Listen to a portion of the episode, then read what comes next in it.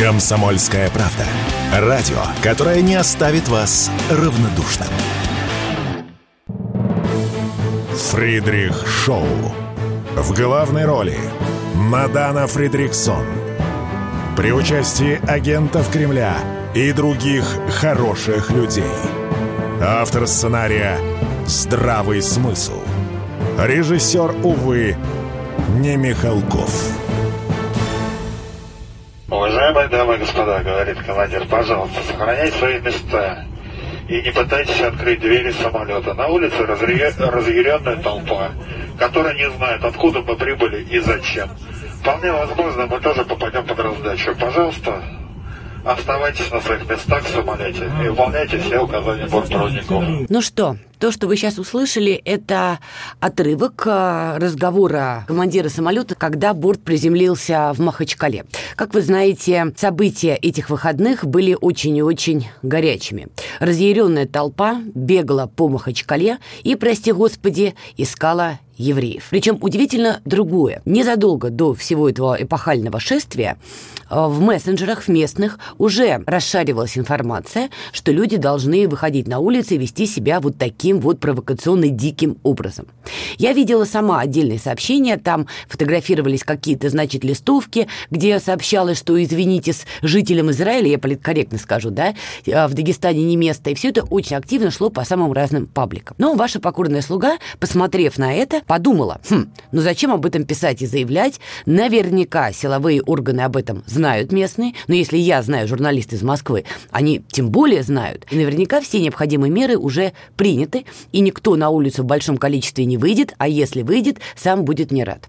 Каково же было мое удивление, друзья, когда я стала наблюдать вот эти безумные кадры, когда толпа бегает уже по аэропорту. Меня окончательно, конечно, шокировали кадры, где, значит, толпа забегает в разные помещения, дергает двери, и стоит напуганная женщина в платке, работница, видимо, аэропорта. Она смотрит на эту разъяренную толпу и говорит фразу «Тут нет евреев, нет евреев». Ну, то есть вы понимаете, что картинка, вежливо говоря, не очень. И вот сейчас идет активная реакция официальных э, российских э, органов, федеральных органов. А беспорядки в Дагестане стали следствием спланированной и осуществленной извне провокации. Она направлена на подрыв единства России. Это сообщает МИД России. Также спустя пару дней после беспорядков активничать стали местные власти, которые все-таки стали делать определенные заявления. Ну вот, в частности, а, глава Дагестана тоже сделал заявление о том, что, конечно, надо было силовым органам реагировать оперативнее. При этом, при всем, силовики в аэропорту Махачкалы до последнего не применяли физическую силу против участников беспорядков. Цитата «Надеюсь, образумит толпу», также заявил глава Дагестана Сергей Меликов. И также стало известно, что 29 октября как раз действительно в аэропорт прибыл спецназ, но старался вести себя, извините, сдержанно. В результате Следственный комитет России подключился сейчас к расследованию причин массовых беспорядков в Махачкале. И сейчас ведется очень активная работа по поимке этих персонажей, потому что очень многие попали на камеры, их лица видны. Понятно, что реакция сейчас идет, идет очень активно, и, честно говоря, это вызывает лично у меня, как у журналиста, достаточно много вопросов, хотя бы к местным властям. Еще раз, почему, если в телеграм-каналах, мессенджерах местных информация провокационного характера, что из серии «Выходите» уже распространялась, почему не было какой-то реакции превентивной? Мне вот это до сих пор лично, как журналисту, как гражданке России, непонятно. Что касается влияния извне. Ну, послушайте, то, что цепсошников, извините, салом не корми, дай только подлить масло в огонь, но я вам тут Америку не открываю, ни Америку, никакую другую страну. Очевидно, они спят и видят, чтобы подливать масло в любой огонь, который они посчитают перспективным для того, чтобы раскачать ситуацию. Но давайте смотреть правде в глаза. Дыма без огня не бывает. Вот если я сейчас с моими, там, не знаю, коллегами, друзьями начну получать там какие-то провокационные сообщения, о, Надана, выходи на улицу, там бобры готовят заговор, давай лови бобров. Но, честно говоря, я вот никуда не пойду, потому что у меня к бобрам нет какого-то негативного отношения. Бобер прекрасен, бобров люблю, не в плане ими питаться, в плане наблюдать за ними и всячески их любить. Значит, если толпа все-таки так повелась на эти внешние провокации, извините, какая-то почва, не у всех в Дагестане, конечно же, но вот у этой разъяренной толпы она была. Игнорировать это мы просто не можем. Потому что если мы сейчас все начнем плевать в сторону ЦЕПСО, Соединенных Штатов, рептилоидов, инопланетян, ну хорошо. Мы сами себя начнем убеждать, что на самом деле у нас тиже гладь Божья благодать, и это все злые цепсошники, это все злые американцы. Ну окей, злые цепсошники, злые американцы, но бегали-то по Махачкале не цепсошники, бегали ведь не американцы, бегали не французы и даже не Макрон, бегали жители Дагестана. Причем я посмотрела кадры, да, там в основном молодежь. О чем это говорит? О том, что свято место пусто не бывает. Каким-то образом так уж получилось, что не у всей молодежи Дагестана, упаси Господь, но у какой-то части молодежи в Дагестане в голове, извините, ветер гуляет вперед-назад, вдоль, поперек, по диагонали. И, конечно, в эти самые головы, где гуляет ветер, стали задувать провокационные мысли. Задули так, что дальше они бегали. Это действительно очень важный такой момент, на который все-таки я считаю, как журналист, мы все должны обратить внимание. Сколько угодно мы можем себя лечить, заниматься самолечением, рассказывать. У нас межконфессиональное согласие, межнациональное согласие. Оно глобально есть, глобально. Но игнорировать то, что произошло в Дагестане, и заниматься самовнушением, на мой взгляд, очень недальновидно. И потом, давайте не забывать, у нас еще впереди 4 ноября, День народного единства. Неужели вы думаете, что к этой дате наши друзья, в кавычках, из ЦЕПСО не придумали какие-нибудь еще провокации? Конечно, придумали. Конечно, придумали. Конечно, они будут давать всякого разного рода пробросики, которые будут, по сути, подталкивать людей, кричать слоганы, нарушающие статью 282. Конечно, все это будет. Конечно, появятся наверняка какие-нибудь провокационные видео, фотографии. И на это все надо будет реагировать. Всем нам, дружно, коллективно. Одним сохранять голову в трезвости и не вестись на подобные провокации. Ну а другим, конечно, как-то отлавливать все это и не допускать, чтобы на просторах нашей необъятной Родины находились вот эти вот ветроголовые люди, которые с криком вот которые они там кричали, слоганы вот эти всякие разные, да, чтобы они не бегали и не ловили ни бобров, ни уток, ни каких бы то ни было людей разных национальностей. И неважно, будь это евреи, украинцы, поляки, там, не знаю, буряты, неважно кто. Неприемлемо. Просто неприемлемо бегать и отлавливать кого бы то ни было по национальному вопросу, по крайней мере, в России в 21 веке. Я думаю, это слишком очевидно. Сейчас, я думаю, у многих возникли вопросы к местным властям. Я думаю, эти вопросы сейчас будут решаться. И единственный маленький плюс, который лично я вижу во всей этой безобразной истории, которая произошла, по крайней мере, за счет того, что вывалилась вот эта вот масса безумцев на улице, по крайней мере, теперь у нас есть какая-то фактология, с которой, я уверена, силовые органы работать будут. Потому что, еще раз, многие засветились на камерах, их, их лица видны. Я уверена, что будут задержания, я уверена, что будут допросы. И высока вероятность, что получится установить, ну не банд под поле, упаси Господь, это слишком громко, но я думаю, получится выявить определенные ячейки, которые способствовали распространению вот этих вбросиков от ЦЕПСО и же с ними. А может быть, там не только ЦЕПСО, кстати. А может быть, там не только коварные американцы или коварные британцы. Может быть, там какой-нибудь еще след найдется. Может быть, кто-то еще наследил в этой истории. Единственный плюс, что за счет вот этой массы у нас появляется действительно много возможностей поподробнее узнать, кто там все это подстрекал и зачем. И глубоко убеждена, что вопросы к местным элитам все-таки будут. Эти вопросы будут задавать и очень надеюсь получать какие-то ответы. Также сегодня совещание должно пройти по событиям в Дагестане. Анонсировано участие всего руководства страны, в частности, премьер страны Мишустин, спикер Совета Федерации Матвиенко, спикер Госдумы Володин, зампред Совбеза Медведев, секретарь Совбеза Патрушев, глава МИД России Лавров, глава Минобороны России Шойгу, директор ФСБ Бортников и так далее, и так далее, и так далее. А совещание пройдет в Новоогарево, совещание собирает президент России Владимир Путин. И учитывая список э, людей, высокопоставленных, вот я далеко не всех назвала, это еще раз показывает, что вот эта ситуация в Дагестане будет разбираться буквально по косточкам. И, конечно, я очень поваю, как журналист, как гражданка России, что будет в итоге суд, будут задержания, будут, там, не знаю, допросы, у людей должны быть адвокаты, будет суд, и я надеюсь, что суд будет максимально открыт и публичен, потому что это надо показывать, как ведутся подобные процессы. Это важно не только для того, чтобы другим, что называется, неповадно было, с ветреной головой бегать и заниматься всякой ересью, Это важно, чтобы устаканить и успокоить общество. Потому что давайте так, как-то последние годы, да, мы косо поглядывали на Украину, вежливо говоря, очень косо. И на то у нас были основания. Потому что вот это линчевать по национальному вопросу, это вот про Украину. А тут вдруг часть российского общества просыпается в реальности и видит видео, где кто-то там носится по Дагестану с криком «Где тут евреи?». Ну, согласитесь, есть определенный диссонанс в отдельно взятых головах. Вот чтобы этот диссонанс тоже не стал разменной картой для вот этих вот, кто любит вдувать, я думаю, людям нужно максимально открыто показать весь судебный процесс, чтобы было меньше вопросов. Иначе, иначе мы создадим еще одну, извините, благоприятную почву для того, чтобы кто-нибудь что-нибудь в разные головы вдул. Ну и, конечно, очень показательный момент, что история в Дагестане моментально воспользовался месье Зеленский, который стал делать какие-то очень смешные, на мой взгляд, заявления, да, но, тем не менее, он подхватил эту волну. Я видела немецкую прессу, которые с аппетитом размазывали эту историю и рассказывали, посмотрите, какой же вот антисемитизм творится. И было понятно, что все эти кадры попадут в публичное пространство. Это не новость. Но все-таки, все-таки Россия всегда была сильна тем, что мы многонациональны, многоконфессиональны, и мы найдем баланс.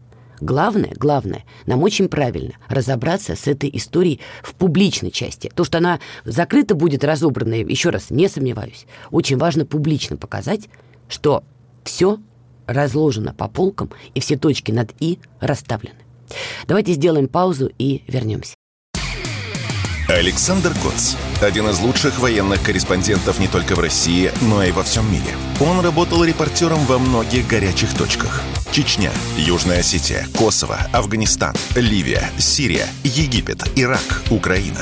Каждый четверг в 7 часов вечера по московскому времени слушай на радио «Комсомольская правда» программу «КОЦ. Аналитика с именем». Фридрих Шоу. В главной роли Мадана Фридриксон. При участии агентов Кремля и других хороших людей. Автор сценария «Здравый смысл».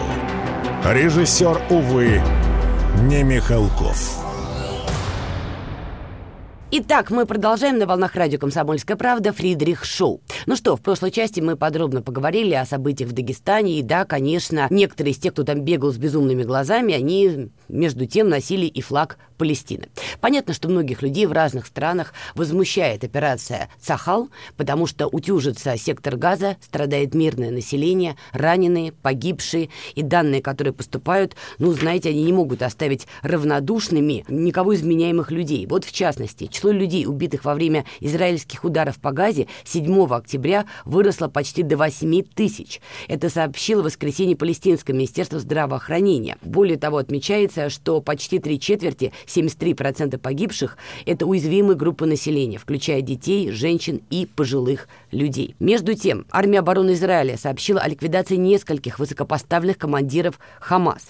Израильские силы говорят, что десятки боевиков Хамас, они называют их боевиками, были убиты ночью во время наземных операций в Газе. При этом, при всем, Сахал откладывает полномасштабную наземную операцию, потому что, с одной стороны, вроде как американцы висят на руках с криком «стойте, стойте», ну а с другой стороны, в Сахал вроде как понимают, что начать полноценную наземную операцию – это тоже в некотором смысле самоубийство. А может быть и нет. Может быть, они ждут чего-то конкретного, чтобы эту операцию начать. И даже готовы потягаться с подземкой Хамаса. Эти самые подземные туннели, метро Хамас, их по-разному называют. Давайте разбираться. С нами на прямой связи Константин Севков, заместитель президента Российской Академии ракетных и артиллерийских наук по информационной политике, а также доктор военных наук. Константин Валентинович, здравствуйте. Здравствуйте. Ну, на ваш взгляд, начнет Сахал все-таки полномасштабную наземную операцию в секторе Газа или будет ограничиваться локальными вылазками? Знаете, тут два аспекта, которых надо рассматривать. Первый военно-стратегический, второй политический. Значит, с военно-стратегической точки зрения задача э, взятия крупного города, густонаселенного, с учетом наличия подземных э, коммуникаций, вот, задача очень тяжелая, всегда сопряженная с огромными потерями атакующей стороны и большими потерями мирного населения, что несет двоякую негативные последствия для правящего режима. Первое – это падение авторитета внутри своей страны за счет больших потерь э, личного состава вооруженных сил. Второе – это падение авторитета вовне – за счет больших потерь мирного населения в городе, в котором проводится подобная операция. Поэтому затягивание с принятием решения на атаку со стороны Цахал вполне закономерно и естественно. Причем затягивание, я подчеркиваю, это в первую очередь идет со стороны режима Нетаньяху, в определенной степени со стороны Соединенных Штатов Америки. Вот. С стороны Соединенных Штатов Америки это обусловлено тем, что американцам очень не хочется в случае начала сухопутной операции, чтобы состоялось вмешательство Ирана, потому что в настоящий момент состав группировки вооруженных сил США в этом районе не позволяют начать маломальские эффективные действия против Ирана. Поэтому они тоже стремятся не допустить подобного развития мероприятий.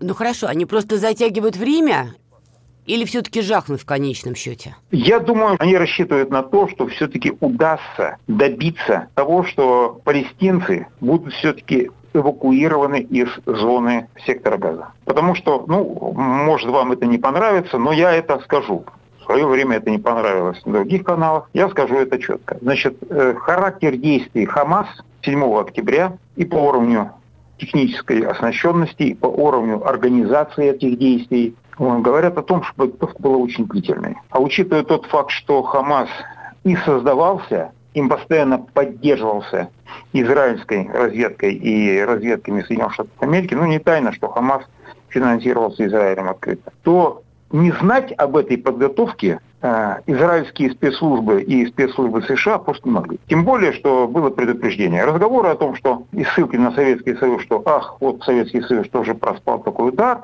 несостоятельные. По одной простой причине, что площадь сектора газа очень маленькая, 376 квадратных километров, общая граница всего 67 километров с Израилем. Вот. И в этих условиях скрыть такую атаку технически невозможно. А это означает, что те руководства и США, и Израиля в определенной степени были заинтересованы в том, что такая атака состоялась, чтобы оправдать последующие действия. А последующие действия очень простые.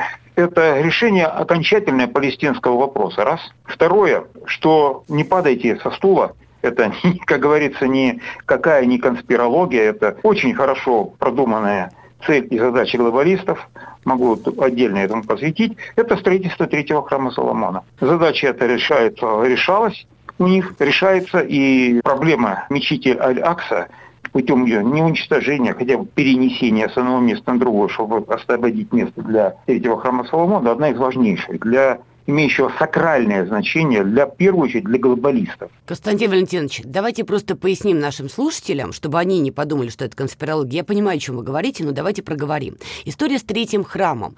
Это такая древняя очень штука. Есть поверье, что третий храм должен появиться на месте, часть которого сейчас занимает мечеть Алякса. Не все, но часть. И есть, скажем так, теологическая версия, что как только третий храм будет построен, евреи считают, что придет истинный Мессия, поскольку евреи не уверовали в Иисуса как в Мессию. А для христиан это будет означать приход Антихриста. То есть, если мы берем вот этот теологический аспект, начинается, прости господи, история с апокалипсисом. Правильно? Совершенно верно. Но вопрос, операции, я далек от всей этой предсказательной вещи, от всех этих религиозных штук далек. Я просто опираюсь на простую логику. Потому что любая власть, она жизнится на триаде. Это силовая, экономическая и духовная. И вот этот вот храм – это одна из компонент духовной власти. Это раз. Во-вторых, надо нельзя забывать, что очень большое количество людей, в том числе и в Израиле, ортодоксов, верят в это все. А раз они в это верят, то эта вера становится реальной движущей силой конкретных реальных событий. И вот с этой точки зрения, я думаю, никто не станет отрицать о том наличии, о том, что большого числа людей, которые на это, в это верят, искренне верят, в том числе и людей, которые э, обладают огромными ресурсами, я имею в виду представителей глобальных элит, которые еще плюс к тому же должны получить определенное олицетворение. Ну, к примеру, вот олицетворение власти России – это Кремль, это символ, это герб, вот, олицетворение власти, это идейной власти. Вот это все то здесь то же самое должно быть. Поэтому, ну, в Соединенных Штатах это тоже герб США, это Белый дом. Вот здесь тоже должно быть вот такое олицетворение создано. Поэтому это не пустое дело, этим реально занимается. Это один из движущих факторов вот этих всех событий. Поэтому просто со счетов это сбрасывать никак не можем. Да, но ситуация сейчас имеет такую развилку. С одной стороны, возможно, уже глобальная эскалация с вовлечением внешних игроков, но с другой остается люфт для дипломатии. Хамас уже несколько раз пробрасывал. Давай, освободите там тех, кого они называют политзаключенными в израильских тюрьмах. Мы освободим тоже тогда заложников, которых они нахватали, начи- начиная с 7 октября. И вот она переговорная точка. Вы верите, что возможно все-таки, что стороны придут к каким-то переговорам, заложники будут освобождаться, и эскалация стихнет? Вы знаете, тут будет все зависеть от развития ситуации. Если, скажем, пример, во-первых, начнем с того, что агрессор начинает э, любые действия, ну, скажем, даже уберем слово агрессор, неважно, одна из атакующая сторона начинает действия лишь в том случае, если она твердо уверена в наличии успеха. Но, как правило, уверенность в политике э, далеко не всегда житится на э, соответствует э, фактам, фактуре. И очень часто атакующая сторона, э, ввязавшись в конфликт, вдруг обнаруживает, что дальнейшее продолжение этого конфликта э, будет для нее катастрофичным. И вот сейчас э, ситуация, которая развивается вот э, в секторе газа, она в чем состоит? Она состоит в том, что, с одной стороны, Израилю, ну, скажем так, глобалистам и э, израильскому руководству было бы выгодно, чтобы палестинцы окончательно ушли из сектора газа, потому что э, надо решать вот эти задачи, решать палестинский вопрос. Я не говорю уже про левый берег Иордана, но хотя бы вот решить вопрос с сектором газа. Вот. И это уже будет как грандиозная победа, но это успех по максимуму. максимуму. Но учитывая те факторы, которых я сказал, они понимают, что до конца решить эту задачу может не получится. И вот когда они поймут, если они поймут, что за счет противодействия того же Хамаса, за счет массовых протестов по всему миру, в общем, за счет комплекса этих факторов, они поймут, что эта цель максимально недостижима, вот тогда они будут готовы пойти на определенные переговоры с Хамасом. По той простой причине, что это будет, ну, как говорится, задача, которую они могут объяснить своему населению мира как э, наказание виновных, это как уничтожение командиров, которые принимали решение на вот эту операцию, наказание тех, кто осуществлял эту операцию, то есть задача эта решена, минимальная задача. Это уже можно было бы подать как политическую победу, хотя политические цели, заявленные в самом начале этой операции со стороны Израиля, не достигнуты, но это уже может продать как политическую победу. И вот на этом уровне, вот при достижении вот такой ситуации, возможны переговоры между Израилем и Хамасом на предмет мира. Поняла Значит. Э, сейчас пока еще, сейчас пока еще такая ситуация не подошла, не, не сложилась. Поэтому в ближайшее время я не предвижу возможных вариантов. Но в случае вот, э, развития вот по такому варианту, вот, усиления факторов антивоенных по миру и э, риска больших потерь внутри и жесткого сопротивления Хамаса в условиях, когда не удается это сопротивление подавить, вот на этом уровне вот это возможно. Спасибо Будет, большое. Ну, мама, это примерно еще недели две. Недели две услышали. Спасибо огромное. Константин Севков, заместитель президента Российской Академии ракетных и артиллерийских наук по информационной политике, доктор военных наук, был сейчас с нами на прямой связи. Пауза, скоро вернемся. Если экономика, то на радио «Комсомольская правда». И, конечно, с Никитой Кричевским. Если вы думаете, что если курс будет 30 и товары подешевеют, вы глубочайше заблуждаетесь. Если вы люди-бурундуки и предпочитаете запасать, накапливать, скажем, сбережения, а не тратить и не вкладывать, то бизнес точно такой же. 80 курс, 60 или 40 цена не изменится. Ну, таков закон корысти, о котором еще говорил Адам Смит. Каждую среду в 7 часов вечера по московскому времени слушайте на радио «Комсомольская правда» программу «Экономика» с Никитой Кричевским. Фридрих Шоу. Итак, на волнах радио «Комсомольская правда» Фридрих Шоу. Ну что ж, друзья мои, давайте продолжать ближневосточные сюжеты, практически библейские сюжеты. В прошлой части у нас был Константин Севков. Кстати, вам советую послушать, если вы пропустили. Он а, затронул, кстати, важный такой теологический еще немножко аспект текущего конфликта между Израилем и Хамас. Я сама об этой части размышляла, правда, не вслух, не в эфирах, но с близким кругом людей тоже обсуждала эту тему и находила в этом важные, скажем так, элементы, потому что этот аспект действительно оказывает большое влияние на религиозную часть людей, кто так или иначе вовлечены либо физически, либо духовно, как бы это ни звучало, в конфликт Израиля и Хамас. Для тех, кто хочет уточнить, о чем, о чем же я говорю, пожалуйста, если вы не слышали, послушайте вторую часть. Константин Севков дает а, и этот обзор, ну и рассказывает а, свое видение, как могут дальше развиваться события. По крайней мере, он оставляет возможность, возможность, что все-таки дипломатический путь будет найден между Израилем и Хамас. Но сохраняется второй вектор. Второй вектор – это уже глобальная эскалация, прости господи, рели, э, религиозная, чуть не сказала, хотя и не без этого, региональная война.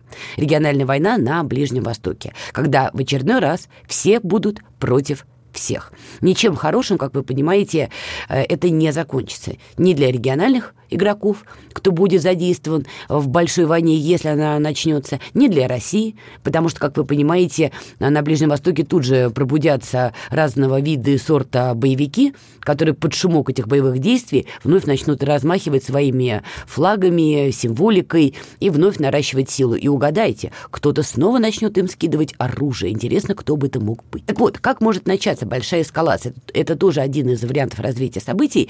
Давайте поразмышляем на этот счет тем более тут, знаете, поступают новости, которые, ну, наталкивают нас всех дружно на мысль, что эскалация может произойти. Это такие пляски, танцы с бубнами вокруг Ирана. Для тех, кто вдруг проспал, ну, мало ли, Бывают же люди, которые засыпали в одном мире, тут бац, проснулись, а тут такие дела. Соединенные Штаты Америки чуть ли не с первых дней эскалации, там, с 8 октября так точно, пытались обвинить Иран в действиях группировки Хамас. И с первых дней они кричали, что вот точно, вот вот сто процентов тут есть иранский след, у нас нет доказательств, доказательства, в общем-то, и не нужны, мы и так понимаем, что это Иран. Это заявлял, например, Кирби, официальное лицо да, в Соединенных Штатах. Ему поддакивали отдельные израильские военные, которые в первые дни эскалации очень щедро давали интервью разным медиа, и они тоже говорили, мы видим почерк Ирана, мы буквально видим этот самый вот штрих к портрету да, в действиях группировки Хамас, но тоже признавали, что никаких доказательств у них нету. И вот чем больше шла эскалация, тем больше нагнетался фактор Ирана. И Соединенные Штаты подливали масло в огонь, и Израиль подливал масло в огонь. Ну и понятно, что Иран, он не мог стоять в стороне и молчать. И вот сейчас, на данный момент, что происходит на этом векторе? Израиль пересек красные линии в Газе, что, цитата, может заставить всех принять меры. Это заявил в воскресенье президент Ирана Раиси.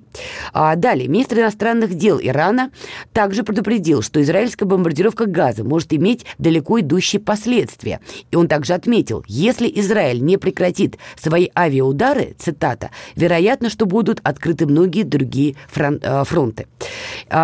Как вы понимаете, в первую очередь речь идет про ливанскую Хизбаллу. Тут надо пояснить. Есть такое общепризнанное в телегах ваших наших мнение, что ливанская Хизбалла – это чисто прокси Ирана на финансировании Ирана и действует по указке из Тегерана. Во-первых, это не так. Ливанская Хизбалла, еще раз повторю, видимо, надо, потому что украиноведов у нас слишком много, и пока не заполоняют своими глупостями слишком большой информационный слот. Ливанская Хизбалла – это политическая сила в Ливане, который не является частью Ирана, на всякий случай. И не путать Ливан и Ливию, да? Тоже разные страны, хотя Триполи город есть и там, и там. У ливанской Хизбаллы есть политическое крыло, и, как заявлял лидер Хизбаллы, что штыков у него больше, чем у ливанской армии. Есть внутренний конфликт, э, конфликт в Ливане между Хизбаллой, как политической силой, и другими политическими силами. Ну, например, действующий, исполняющий обязанности премьер-министра Ливана, его считают абсолютно просаудовским персонажем, который является проводником просаудовского вектора в стране. Как вы сильно догадываетесь, по разным, скажем так, направлениям этот вектор а, противоречит действиям Хизбаллы. Ну, так, вежливо говоря. Хотя бы по м, финансовым моментам, религиозным моментам, ну и так далее, и так далее. С началом эскалации между Израилем и Хамас, как вы помните, Хизбалла не очень хотела втягиваться в этот конфликт, но сейчас вы видите, что юг Ливана тоже превратился в такое поле боя, правда, дистанционное. Ливанская Хизбалла наносит удары по территории Израиля, задействуя птуры и артиллерию. Израильская сторона плюется в ответ, но Хизбалла границу не пересекает. Однако наблюдается движение в шиитских группах, которые связаны с Ираном, я имею в виду иракские группы. Там действительно определенное телодвижение есть, и все-таки я склонна думать, что эти телодвижения начинаются как ответ Ирана на довольно необоснованные выпады против него. То есть Иран расценивал заявление Кирби, заявление отдельных израильских военных, как такую предтечу к эскалации против него. Потому что нету ни у кого до сих пор никаких фактов, что Иран хоть как-то содействовал группировке Хамас, когда они готовили эту операцию, и тем более, когда они ее начинали. Но сегодня ситуация действительно очень-очень-очень напряженная.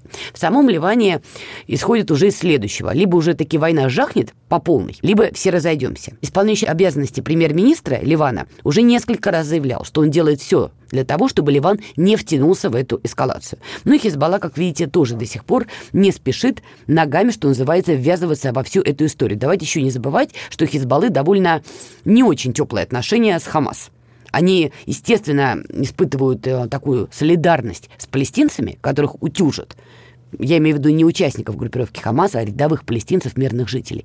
Это вызывает, безусловно, возмущение и у сторонников Хизбаллы в Ливане тоже. Некоторые из них выходили с плакатами, призывая Хизбаллу уже ввязаться в эту войну. Правда, не могу сказать, что это было очень значительное число людей, но тем не менее. Но к самому Хамас отношения довольно сложные. Поэтому Хизбалла вот пока балансирует вот на уровне вот этой контрбатарейной борьбы, назовем это так. Хотя, хотя, сейчас прошла информация, что в пятницу а, лидер ливанской Хизбаллы должен выступить с обращением. Посмотрим, какое это будет обращение, а, что он заявит. Тут гадать на кофейной гуще очень-очень чревато. По крайней мере, мы знаем, что отдельные уже бойцы ливанской Хизбаллы погибли, проходили громко их похороны, и пока не очень понятно, как ливанская Хизбалла в итоге на это отреагирует, но важно понимать. А, помимо того, что сложные отношения с группировкой Хамас у Хизбаллы, я, дум, я думаю, это мое допущение и предположение. Лидер ливанской Хизбаллы не готов вводить наземную силу на территорию Израиля, потому что, извините, это затяжная, долгая война. Он не готов оголять тылы. Еще раз, несколько лет назад он гордился тем, что у него штыков больше, чем в ливанской армии. Если сейчас часть сил будет выведена на территорию Израиля для уже наземного боя против Цахал, ну, угадайте, как поведут себя политические оппоненты Хизбаллы в самом Ливане. Ну, конечно, воспользуются этим моментом, потому что многим в Ливане не нравилось, что Хизбаллы такой силовой ресурс. И тут бац, этот самый ресурс начинает рассасываться. Часть уходит на территорию, например, Израиля. Поэтому есть много моментов, почему Хизбалла не очень спешит ввязываться в этот конфликт, что не означает, что в итоге она туда не вяжется. И опять же, следим за телодвижениями в проиранских шиитских группах, которые находятся на территории Ирака. Не путать Иран и Ирак. И вот еще один важный момент. Что происходит в параллель? В параллель вновь мы наблюдаем попытку раскачать ситуацию внутри Ирана по давно знакомым нам шаблонам. Помните, год назад 22-летняя а, девушка скончалась в больнице. А было мнение у оппозиционно настроенных людей, даже внутри Ирана и вовне Ирана, что скончалась она после того, как а, провела, скажем так, беседу, или точнее с ней провели беседу представители полиции нравов, что были некие телесные повреждения, которые, собственно, привели ее к больнице, и дальше она погибла. Умерла. Официальные власти Ирана заявляли, что нет, она умерла не потому, что было какое-то силовое воздействие. Тем не менее, несколько месяцев Иран сотрясали протесты из-за того, что эта девушка умерла. Начинались они за право не носить хиджаб, закончились национальным вопросом, потому что мы помним, что в середине и на пике этих протестов там поднимался и курдский вопрос, там поднимался вопрос так называемого Южного Азербайджана, это территория Ирана, но там проживают тюркское население. Там появлялись листовки определенные, но, в общем, все как мы любим. Потом все это дело потушили. И что происходит сейчас? Значит, э, значит, сами события произошли 1 октября, но достоянием гласности они становятся вот буквально на днях. 16-летняя иранская девушка Армита Геравант умерла. Значит, тоже после предполагаемой встречи с офицерами из полиции нравов в метро из-за нарушения закона о ношении хиджаба. Она была госпитализирована, госпитализирована, впала в кому и скончалась. И вот сейчас эта новость проходит. Еще раз, события вроде как произошли 1 октября, но пробрасывают оказывается, это именно вот на днях, в момент, когда на внешнем контуре эскалация вокруг Ирана только нарастает. Когда уже становится понятным, что Иран не мытьем, так катанием пытаются втянуть в, э, в конфликт Израиля и Хамас. И найти уже какую-нибудь там, не знаю, пробирку, бумажку, бог знает что еще, лишь бы доказать, в кавычках доказать, да, что Иран изначально имел отношение к атаке Хамас. Короче, пляски вокруг Ирана с бубнами – они как бы и не заканчивались, но сейчас они выходят на новый такой уровень плясок шамана. То есть пытаются качать изнутри и на внешнем контуре продолжают провоцировать Иран, чтобы он вовлекся во внешний конфликт, при том, что Иран этого делать явно тоже не хочет. Эта история такая долгоиграющая, и вообще ситуация вокруг Ирана во многом может определить исход и конфликта Израиля и Хамас, потому что, думается мне, друзья мои, все это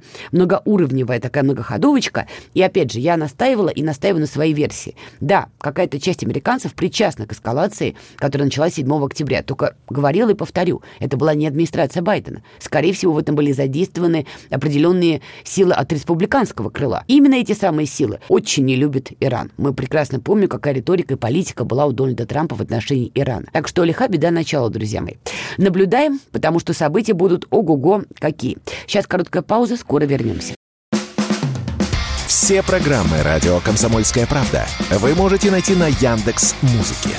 Ищите раздел вашей любимой передачи и подписывайтесь, чтобы не пропустить новый выпуск. Радио КП на Яндекс Музыке.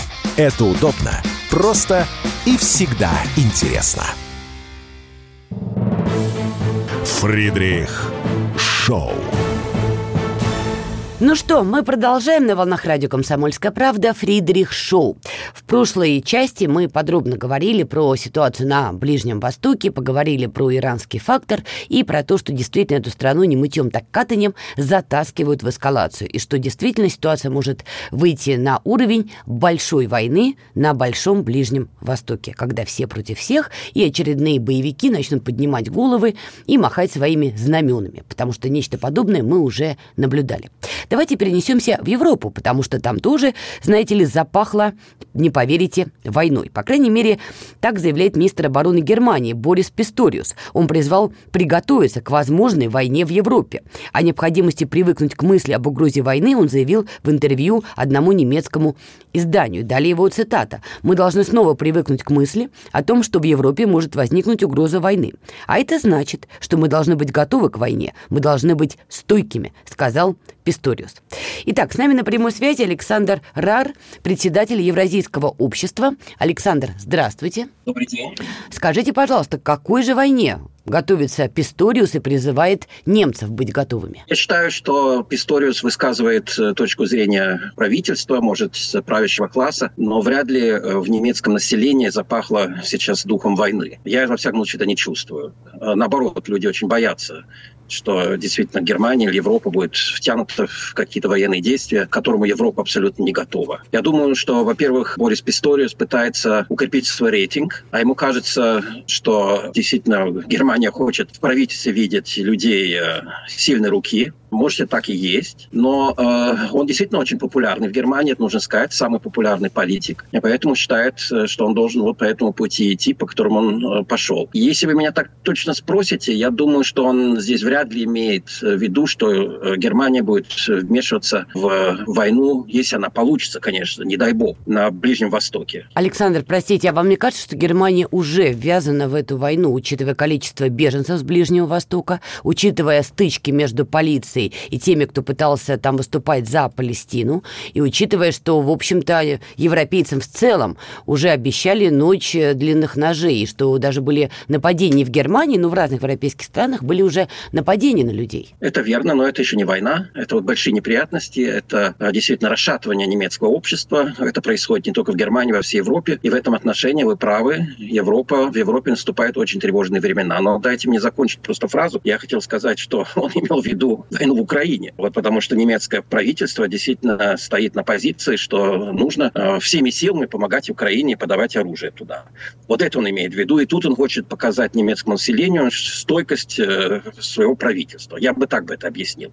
Насколько это опять поддерживается в немецком народе, я вам уже сказал. Я сомневаюсь, но э, это политика э, правительства и, во всяком случае, идея э, господина Приториуса, который, я повторюсь, достаточно или, может, самый популярный политик сегодня в Германии. Да, но вы также начали с того, что европейцы не хотят войны, они опасаются войны. Но так при точно. этом, при всем, те же немцы, хорошо, Ближний Восток отодвигаем, берем за шкирку Украину, придвигаем. Немцы тоже втянуты в этот военный конфликт, потому что немецкие леопарды находятся в зоне конфликта. Это европейцев не беспокоит, и Писториус проводник этой политики. Если вы меня лично спросите, Да. то я все-таки э, дитя холодной войны, и э, я из той семьи, где родители, как и ваши, я думаю, и все, и фактически вот нормальных всех людей пострадали еще во время Второй мировой войны. Но э, память о Второй мировой войне, о ужасе Второй мировой войны, разрушение Второй мировой войны уходит в том числе и в Германии. Я это чувствую на задний план. Меня это тревожит, мне это абсолютно не нравится.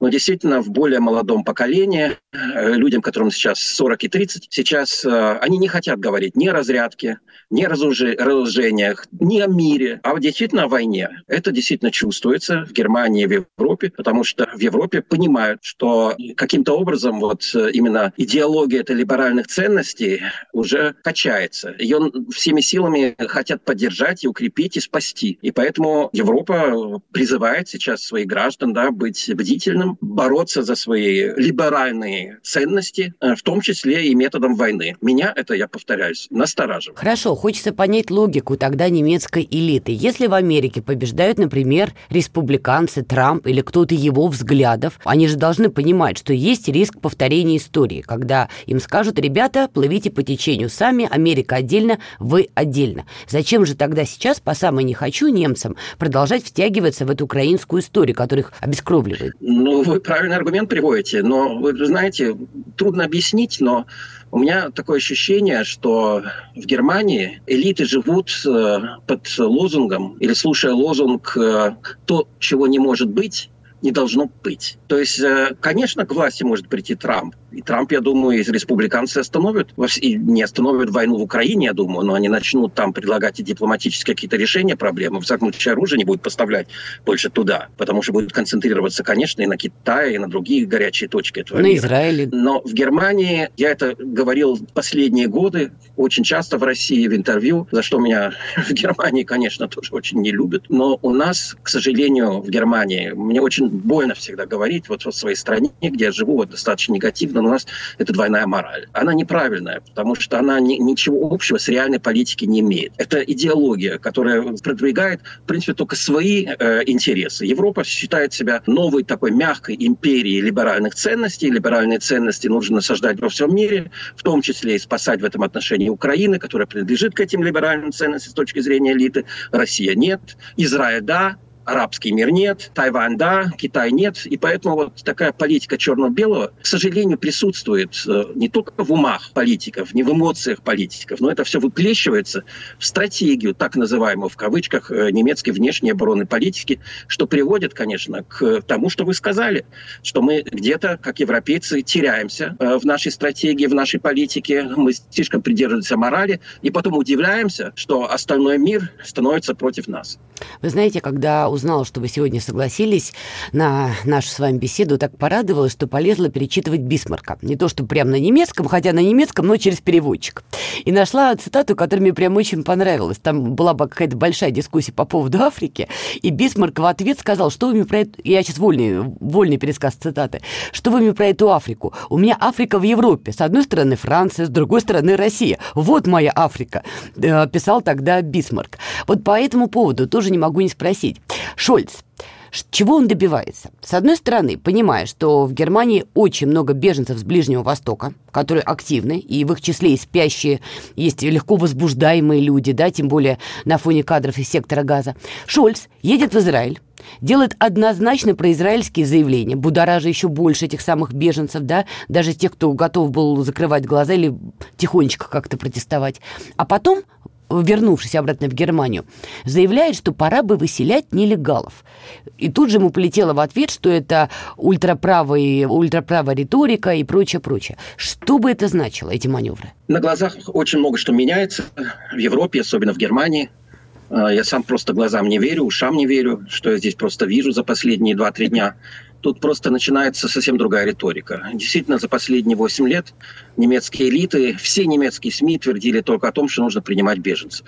И беженцев принимали, особенно в Германию. В другие европейские страны они не хотели, потому что в Германии получают э, нужные социальные пособия, Здесь к ним действительно хорошо относились, их фактически на руках носили и все еще носят.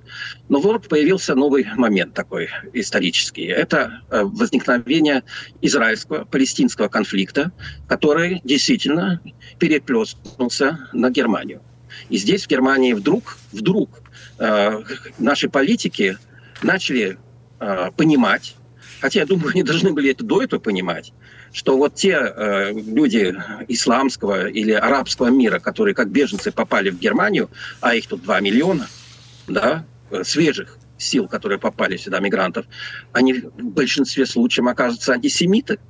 Они против Израиля, у них э, своя точка зрения, им плевать на то, что они попали в Германию и э, тут должны исповедовать западные либеральные ценности, как, как они требуют здесь э, общественность.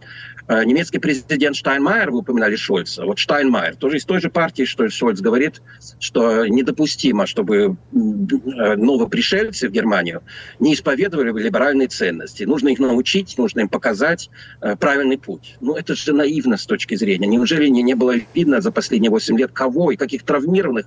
К сожалению, мне этих людей жалко, травмированных людей из самых разных точек мира – сюда приняли. И, конечно, они приехали, многие из них приехали сюда даже не как, не как беженцы, мне кажется, а просто считают, что это уже их вторая родина, что они здесь будут жить, что их правила должны здесь действовать.